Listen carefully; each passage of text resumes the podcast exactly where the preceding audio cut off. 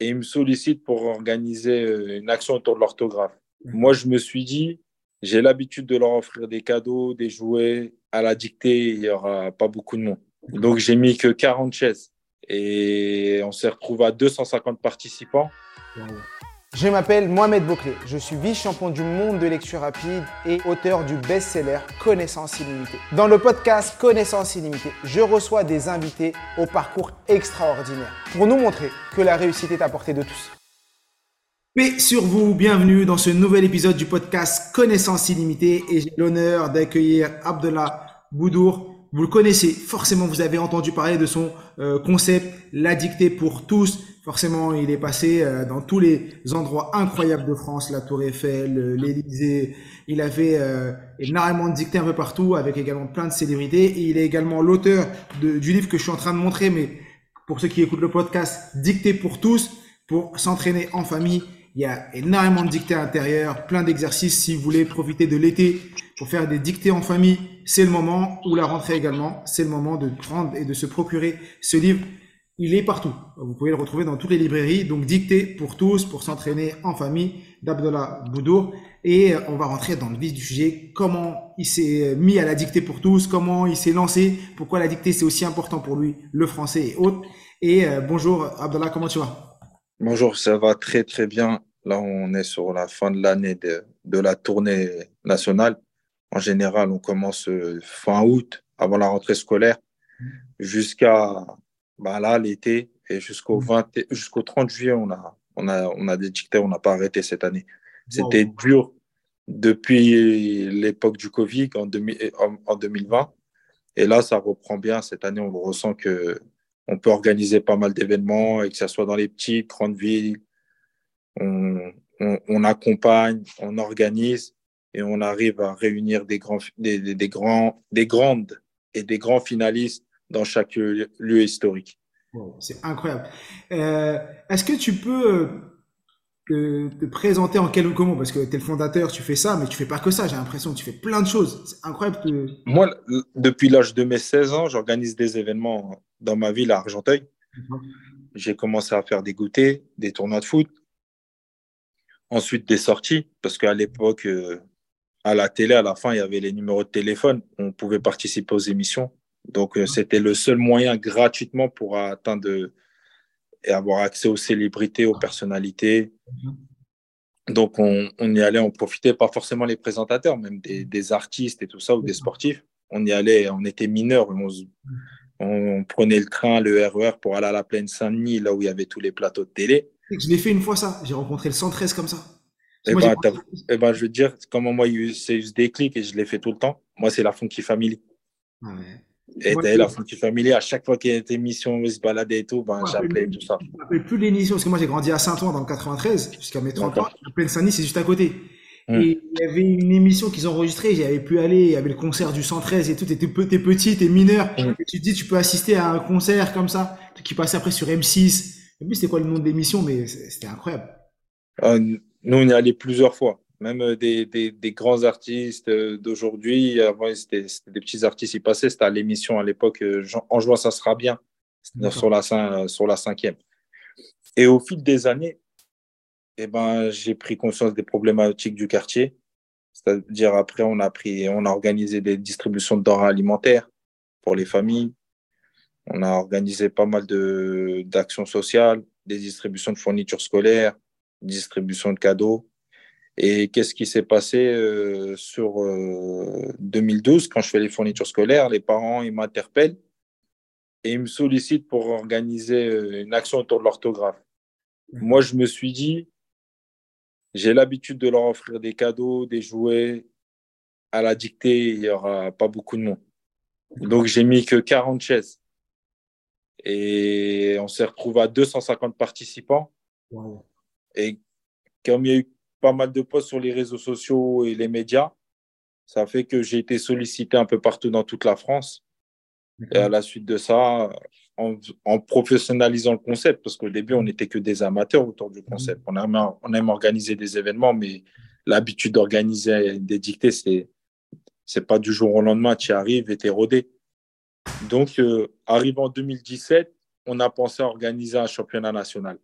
Et on s'est dit, on va réunir les finalistes de chaque étape, les ramener dans les lieux historiques. Parce que là, sur les trois, quatre premières années, on, on arrivait à faire une, dizaine, vingtaine de dates. Aujourd'hui, depuis 2017, on fait au moins 40, 50 dates par, par an. Et plus, on accompagne pas mal de structures qui organisent eux-mêmes des dictées au niveau départemental, régional, dans chaque coin de France. Mmh. Et on, les, on, les accompagne sur, euh, sur la communication, sur euh, trouver des sponsors. Et plus euh, aussi de, de, de, récupérer leurs finalistes et de les inviter sur, sur notre grande finale de chaque année. Parce que là, aujourd'hui, vous faites quoi? Il y, a, il y a, en 2022, 2022-2023, vous avez fait plus de 50, 60 événements. Vous en avez fait beaucoup. Oui, ouais, on en a fait beaucoup. Des fois, sur une journée, il peut avoir 4-5 événements. Ah ouais. Toi, toi, tu n'es euh, pas dans tous les événements. Tu n'en fais que quelques-uns. Non, non, non, non. Ouais, j'en fais quelques-uns.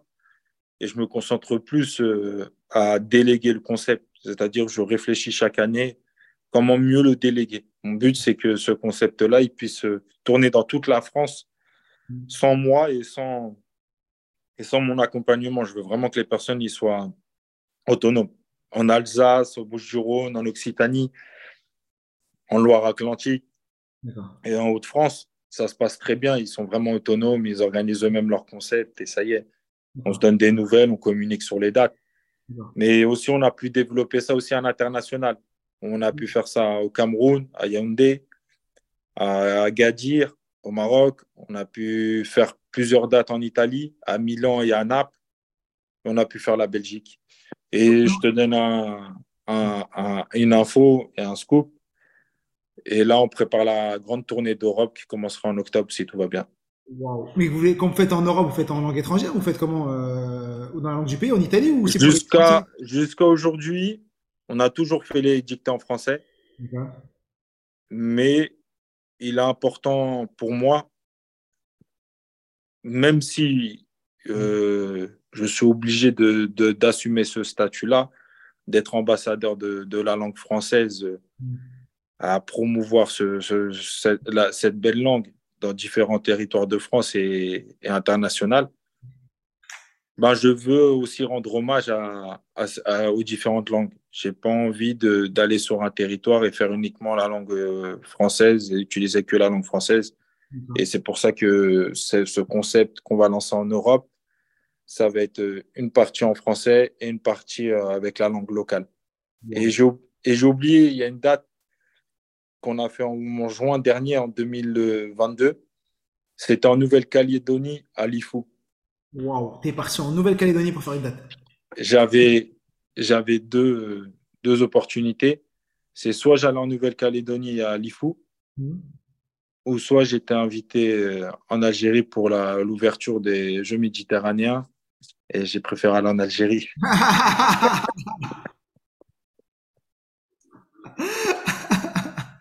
Et t'as envoyé quelqu'un là-bas, t'as envoyé quelqu'un. Ouais, ouais, ouais, Il y avait une équipe là-bas qui, a, qui, ont pu bien gérer. Comme la communication, comme ça c'est bien fait, mmh. par rapport à l'école locale, c'est surtout un instituteur qui a voulu porter le projet, qui est à la base de Lyon, des quartiers de Lyon, et qui est professeur là-bas dans, dans, un établissement. Ben, plusieurs établissements en Nouvelle-Calédonie ont voulu organiser aussi la dictée c'est-à-dire sur le même jour, à la même heure. Ils ont fait plusieurs dictées dans plusieurs établissements en Nouvelle-Calédonie. Et il y avait même euh, Christian Carambeu qui nous a, qui a fait une vidéo pour euh, féliciter tous ces jeunes qui avaient participé à la, dictée. Et ce qui était beau, c'est que le professeur a vraiment responsabilité ses élèves. Il les responsabilisé dans le fait que c'est eux qui ont porté le projet, c'est eux qui sont, partis chercher les, les sponsors, les lots, et qu'on communique auprès des élèves. On présentait aussi le projet à, à différents autres établissements. C'est incroyable parce que pour ce type de projet, déjà, euh, toi, en 2012, donc tu te lances, parce que là, ce qui est incroyable, c'est qu'on voit les résultats. 2013 exactement, j'ai fait la dictée. 2013. On va dire, on est en 2023. On va dire que depuis deux ans ou trois ans, moi j'en entends beaucoup parler. On va dire deux ans euh, ou deux, trois ans. Mais euh, ça fait dix ans, en vrai. C'est dix ans de travail. Tout à fait. Ans pour en arriver là. Et toi, tu étais fort en orthographe, tu es fort en orthographe, c'était un truc pour toi euh, simple comment tu Parce que effectivement, c'est des gens qui t'ont demandé, tu te dis j'en fais une, ça a fonctionné, mais pourquoi euh, tu t'es as pris ce projet à cœur pour en, arriver là aujourd'hui? Bah, À la base, tous mes projets, tous mes concepts, je les lance dans mon quartier où j'ai grandi à Argenteuil, mhm. à la normande, surnommé euh, le Val d'Argenteuil, la ZUP, le Val Nord. Mhm. Et ben, tous les concepts que j'ai lancés, je sais que les habitants, que ce soit jeunes et moins jeunes, me donnent euh, leurs critiques et elle va être sincère et transparente. Donc, euh, j'ai le temps, un jour, le jour même ou même quelques semaines après, d'avoir encore des retours des personnes. Donc, le fait de lancer cette dictée là-bas, que les participants, les habitants déjà euh, ont contribué, moi, je peux solliciter 10 bénévoles. Mais quand je fais un événement dans mon quartier, les 10 bénévoles, ils viennent. Mais les habitants, ils voient que c'est Abdellah qui organise un événement, ils descendent tous, ils veulent tous contribuer, ou soit nous ramener du thé, des gâteaux. Donc, d'avoir ce soutien, cette force, ça m'a poussé à encore aller plus loin et de me dire, oh, j'ai la capacité d'organiser ça ailleurs. Mais moi, avec l'orthographe, ça fait, ça fait deux. C'est-à-dire, je ne suis pas un expert en orthographe, je ne suis pas un, grand amoureux de la littérature euh, française. À la base, c'est juste valoriser mon quartier, de réunir les habitants et de faire une action et de répondre à l'appel des, des, mamans, comme les mamans des fois me sollicitent en urgence ou, ou d'autres personnes. Et donc, quand j'ai fait ce concept-là, ben après, j'ai pensé à, surtout à ceux et celles qui détestent euh, la langue française, qui ont peur de la langue française.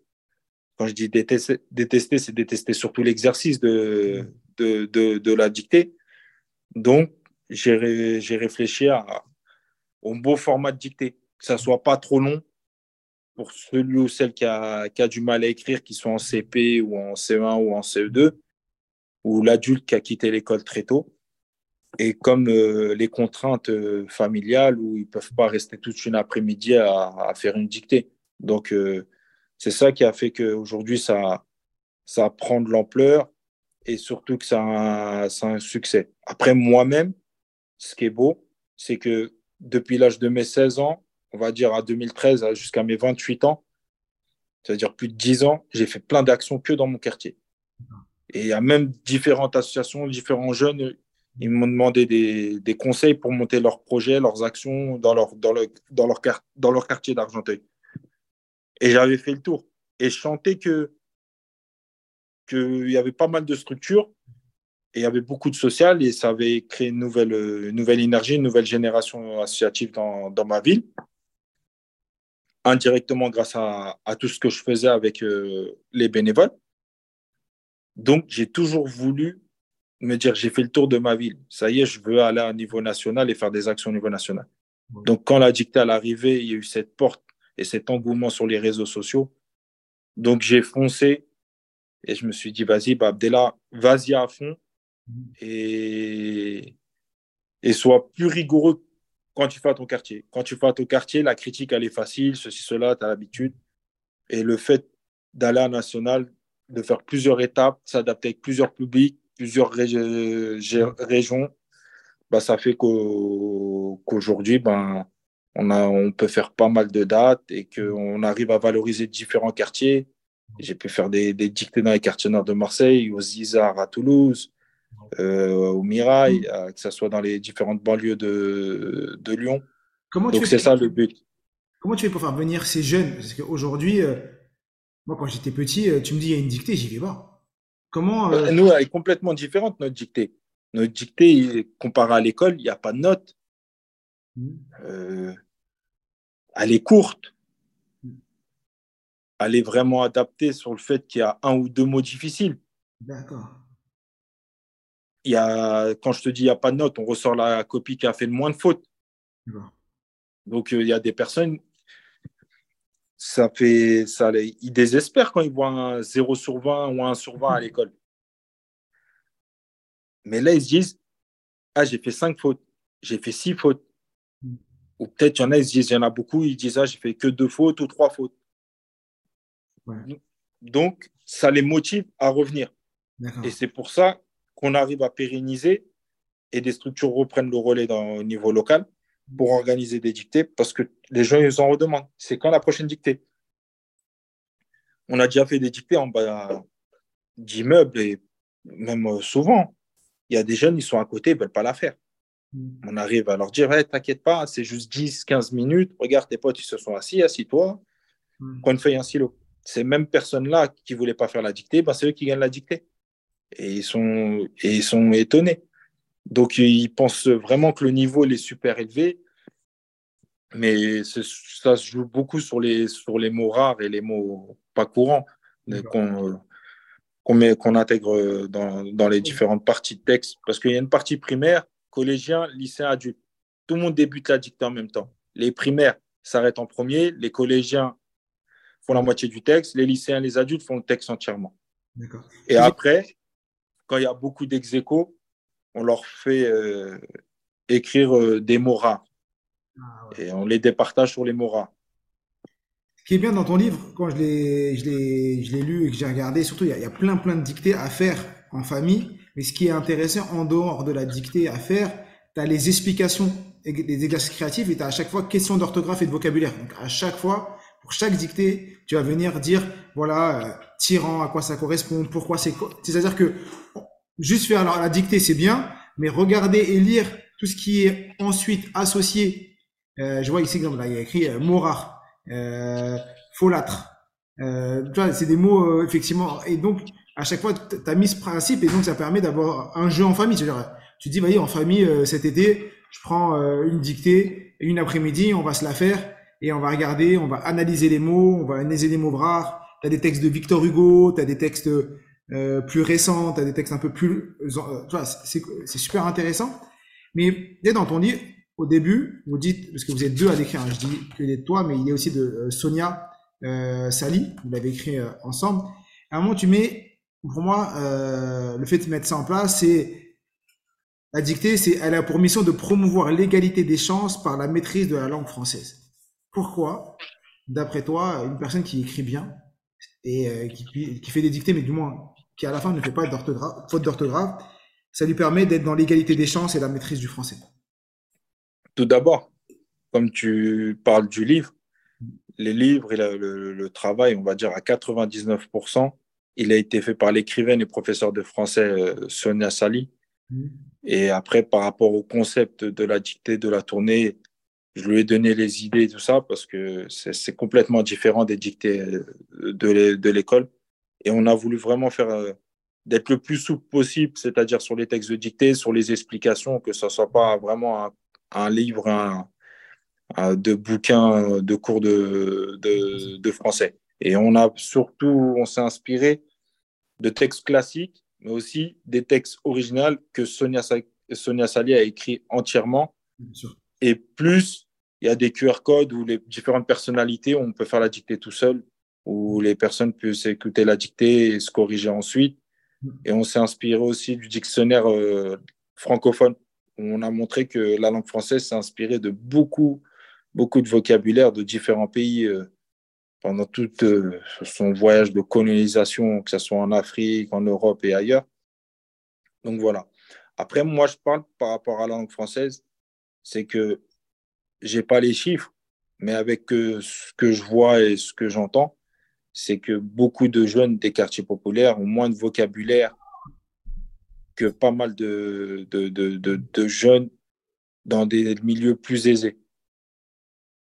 Et je l'explique par que, parce que parce que il y a beaucoup de foyers dans nos quartiers, ils sont dans le besoin primaire.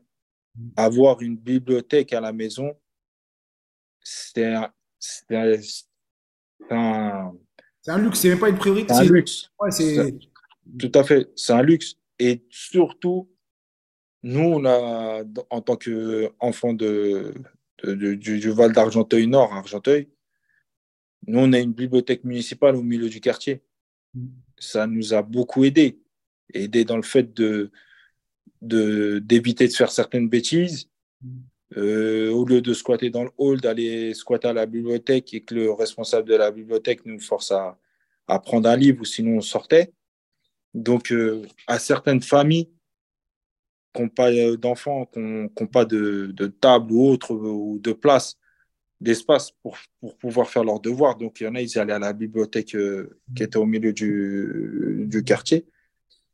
Donc, aussi cette facilité aussi d'organiser cette première dictée dans mon quartier. Après, je veux à travers la dictée, certes, valoriser les populations, valoriser les quartiers, mais je veux donner aussi cette envie de lire et d'écrire aux jeunes. Leur montrer que la dictée, c'est facile, de lire, c'est facile, mais aussi à travers différents lecteurs et lectrices. Parce que certes, des fois, je lis, mais je préfère mille fois inviter des personnes de différents domaines qui expliquent leur parcours et leur euh, relation euh, avec les mots autour de la dictée. Il y a des artistes qu'on entend à la radio, mais ces artistes-là, ils ouvrent les bouquins pour pouvoir écrire euh, leur musique, comme des chefs d'entreprise, pour s'inspirer, pour trouver des idées, se professionnaliser.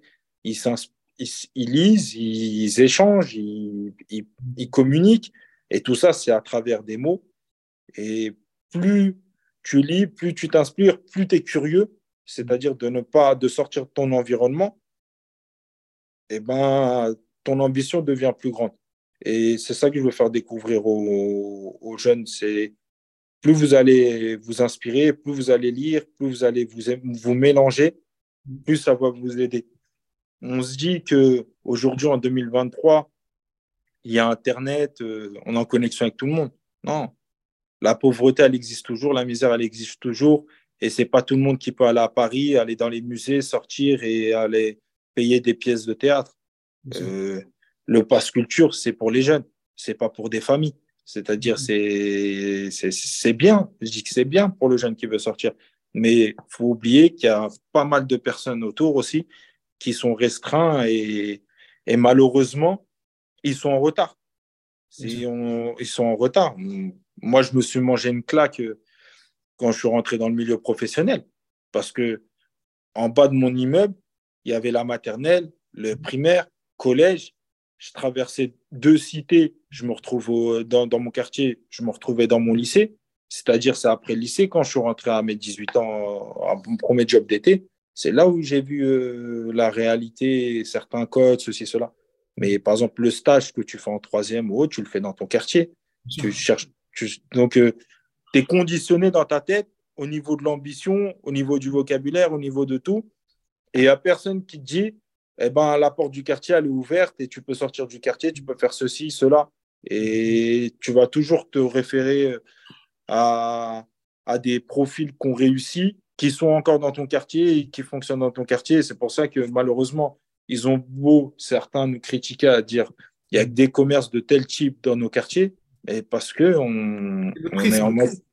C'est parce que c'est notre carte du monde et comme on voit que ça, on pense que la réussite c'est ça. Et effectivement, euh, quand tu sors du quartier et que là tu commences à parler avec d'autres personnes ou que tu arrives à Paris ou que tu, moi je me rappelle j'étais, j'étais en, euh, j'ai fait de l'apprentissage euh, après mon bac, j'ai fait un, un DUT et c'est quand j'ai commencé à aller à la défense que j'ai commencé à me dire mais c'est, moi j'ai grandi à Saint-Ouen dans le 93, j'ai tout fait à Saint-Ouen. Et quand j'ai commencé à rentrer à la défense, prendre le métro avec les gens, arriver là-bas, c'est qu'il y avait un décalage entre moi, ma manière de parler, nos codes euh, et ce qui se passait réellement dans la vraie vie. Et effectivement, ça, la lecture, et aujourd'hui c'est un de nos combats, un de mes combats, et je pense que c'est ton combat avec l'écriture également, c'est euh, de faire en sorte que les gens lisent, écrivent pour s'ouvrir à d'autres mondes et qu'ils puissent sortir de leur quartier. Et c'est pour ça qu'à chaque fin de dictée, je distribue euh, des livres à l'ensemble des participants. D'accord. Et adapté à leur niveau. C'est-à-dire que ce soit pour les primaires, les collégiens, les lycéens d'adultes. Là, c'est l'été, on leur offre plus des cahiers d'exercice et tout ça. Mais toujours avec de la lecture euh, autour de la langue française. Tu dois des sponsors qui vous offrent le livre? Euh, Franchement, des fois, les, souvent, on les achète. Hein. Les... Tu as vu les sponsors qui me sollicitent? C'est pour me proposer 10, 20 livres. Mais je ne peux pas accepter un sponsor euh, qui m'offre 10, 20 livres alors que mes dictées, il y en a 200, 300. Euh, c'est pour euh, coller leur logo et faire toute leur, leur, leur pub pour, euh, pour 20 livres. Ça ne m'intéresse pas. Il y, en a, il y en a tout le temps, tout le temps qui m'appellent pour 20 livres. Mais ça. Et je leur dis que je peux, je peux pas faire, je peux pas communiquer comme ça sur votre logo pour. Ouais, tu, préfères acheter, tu préfères aller acheter des livres. Ouais, c'est clair, c'est clair. Mais je veux revenir par rapport à, à cette égalité des chances parce que je te parle aussi de la condition de, des gens des quartiers, le fait d'avoir euh, tous les établissements à la, dans, dans, le quartier se mélanger, c'est-à-dire avec ceux et celles avec qui tu as grandi dans la cité, de la maternelle, et ben, tu vas faire toutes les classes avec eux jusqu'à la fin du lycée. Effectivement. Donc, le problème aussi, c'est la, la, mixité. S'il y aurait plus de mélange, mm. Au niveau de, de, classe sociale, je mm. pense ça, ça nous tirait plus vers le haut. Mais on se, on se retrouve tous ensemble et tous avec les, les, les, les, les mêmes problématiques à des degrés différents. Et malheureusement, tu as vu, on entend des jeunes, des profils de jeunes de réussite euh, ou monté des startups ou autres qui ne sont pas issus des quartiers. Et tu vois des jeunes des quartiers qui sont frustrés. Moi, ce que j'ai envie de leur dire, c'est nous, on est handicapés. C'est peut-être triste de, de, le dire. Il y en a, peut-être, ils vont dire, ouais, c'est fort comme mot. Mais avec tous, toutes les barrières qu'on a quand on commence, euh, quand on commence notre scolarité, c'est très difficile, tu as vu, d'avoir euh, les mêmes chances. Nous, nous, on se bat. On se bat, il y a des mamans et des papas, ils se battent pour survivre. Mm. On n'a pas les mêmes, euh, on n'a pas les mêmes moyens même au niveau de l'éducation nationale. Tu vois, j'ai encore des parents d'élèves qui m'appellent dans le quartier où j'ai grandi, qui me disent là, ils vont fermer des classes, là, ils vont réduire des heures. Euh, là, ils ont pendant des mois, euh, il y a des, enfants, qui, des jeunes qui, passaient, euh, qui doivent passer le pack ou des épreuves. Leur prof principal ou, de, de, matière principale ou autre n'a pas, pas été remplacé. Donc, j'ai mon neveu au collège, toute l'année, il a eu sa prof d'anglais absente, je crois, 80% du temps.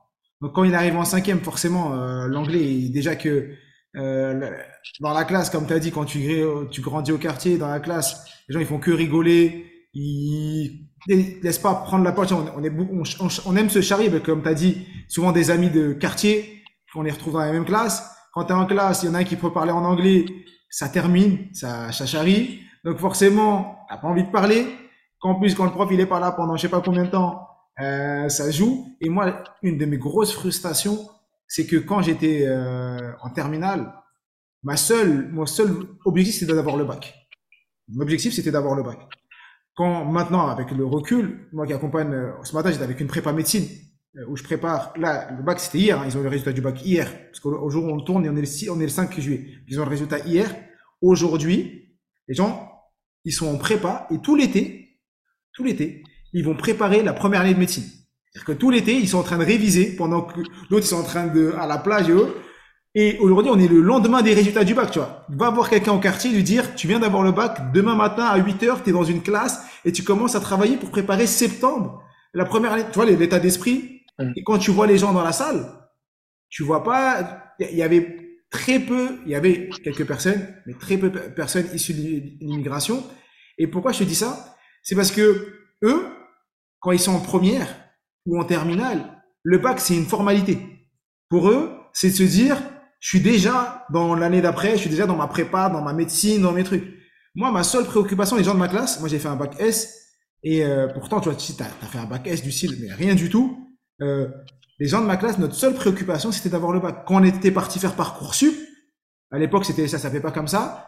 On mettait tous des vieilles licences, parce que on était tous, mais je vais pas avoir le bac. De toute façon, j'ai trois de moyenne en maths, Personne, il a personne. Le prof, il n'est pas là. Le prof, il dit, mais vous aurez jamais le bac. On est 25 euh, dans une classe. Tu vois, et tu dis, effectivement, au début, on n'a pas les mêmes chances. Tu vois. Quand tu es le meilleur en banlieue, tu es juste la moyenne, la mo où euh, tu fais partie à peine de ce qui est passable quand tu es dans des quartiers euh, un peu huppés où les gens sont déjà dans le futur. Ils ont fini leur programme en milieu d'année, ils sont déjà en milieu de terminale, ils sont déjà en train de préparer le programme de prépa. Mais ma, ma petite sœur, elle, elle a fait euh, prépa maths sup, Elle était partie au lycée Condorcet dans le 9e à Paris. Et beaucoup d'enfants, de, de, jeunes qui, étaient, qui avaient fait les écoles françaises euh, dans, dans, les pays d'Afrique, ils se retrouvaient à faire la prépa au lycée Condorcet. Elle a commencé le premier trimestre de sa prépa. Tous les élèves qui étaient à l'international. Ils avaient déjà fini entièrement le programme de terminale. C'est-à-dire le premier trimestre de prépa, c'était le, ça faisait partie du, programme de terminale. Euh, c'est-à-dire dans nos quartiers, dans nos quartiers, ils nous préparent à uniquement à passer le bac. Et c'est pas tout le programme qui est fait et qui est, qui est, qui est terminé. Ils vont jamais te dire là, ils vont jamais la, certains l'avouer, mais c'est triste. Et c'est bien ce que tu, en vrai, ce que tu fais aujourd'hui, c'est promouvoir la réussite pour tous. Un peu, c'est un peu quand, ce que je fais exactement, mais euh, différemment. C'est ça. Moi, la grande frustration que j'ai dans mon quartier, que j'ai eu quand j'étais jeune, c'est de me dire, il n'y a pas de grand dans mon quartier, il n'y a pas de, de personnes qui nous tirent vers le haut, qui nous tend la main à, œuvrer, à faire des événements autres. C'est-à-dire, il y a, il y a certaines cités, ils arrivent, mais à l'époque, moi, dans ma cité, c'était chacun, chacun était dans, dans son coin. C'était beaucoup sectaire. Il y a une époque, les, les, les, les quartiers. Peut-être dans, dans certaines régions de France, c'est encore, c'est encore le cas, mais nous, c'était, c'était comme ça. Donc, je me dis, Abdella, essaye de donner ce que tu n'as jamais eu. Il y a des jeunes qui veulent œuvrer dans leur quartier, dans différentes régions de France. Aide-les, accompagne-leur, donne-leur les outils. Et le fait que je me déplace et que je vais dans des, dans des petites villes ou dans des petits coins de France, ça leur donne de la crédibilité. Au niveau des institutions, ils disent Ah ouais, le concept qui est parti, le mec qui est parti à l'Élysée, au château de Versailles, qui, a ramené à faire les, qui arrive à réunir des personnalités ou les médias, qui a eu la, la décoration de chevalier des arts et des lettres, il se déplace pour, pour des petits jeunes là, que nous, peut-être qu'on sous-estime et qu'on dénigre, eh ben je leur montre la crédibilité en travaillant avec eux, leur donnant les outils, qu'ils arrivent à réaliser un événement. Ben, ça fait qu'aujourd'hui, ben, ils continuent et qu'on se retrouve à, chaque finale nationale où ils viennent avec leurs euh, leur finalistes. Mon but, c'est vraiment aussi de donner cette chance aux jeunes et qu'ils ont toute leur légitimité, leur place pour, euh, pour œuvrer. Parce que si on arrive à réunir les synergies de tout le monde et donner les outils à tout le monde à s'entraider, qu'est-ce qui va se passer? Les futures générations, ça va les pousser encore plus haut. Peut-être, euh, moi, en 2013, c'était une galère pour organiser une dictée. Aujourd'hui, c'est devenu à la mode. Il y en a peut-être, ils n'organisent pas forcément la dictée pour tous, même le, nom de leur dictée de leur cité ou autre, je les accompagne et tout ça. Ben, demain, peut-être, ça sera autre chose, ça sera un autre challenge. C'est-à-dire, on aura fait le tour euh, la littérature française, ça sera devenu normal, comme les tournois de foot, comme les tournois de, de sport de combat ou autre. Ben, Aujourd'hui, le cinéma, c'est pareil, ça devient ça à la mode. Tout le monde, euh, avec Internet, tout le monde se filme, tout le monde essaie de faire des courts-métrages, des, des festivals. Il y a des festivals qui se mettent en place et tout ça, un peu dans les quartiers et tout. Ben, J'espère qu'il y aura d'autres choses et je pense qu'il faut évoluer, toujours trouver des idées qui vont faire qu'on va monter une étape en plus. Avant, c'était plus le sport. Maintenant, c'est plus la culture, la littérature, le cinéma, la lecture et tout ça. Bien sûr. Il y en a, il y en a, ça commence. Il y en a, ils se font de la place dans la mode, dans le textile. Ben, J'espère qu'il y aura d'autres idées. Et, et euh, je voulais rebondir sur, tu me disais euh, euh, que bah, tu as fait des événements bah, à l'Élysée, dans des endroits incroyables, à Tour Eiffel. comment on arrive à, à pouvoir organiser une, un événement comme ça dans des salles aussi mythiques Pour écouter la suite, rendez-vous dans le prochain épisode. Profites-en pour liker, commenter et laisser 5 étoiles.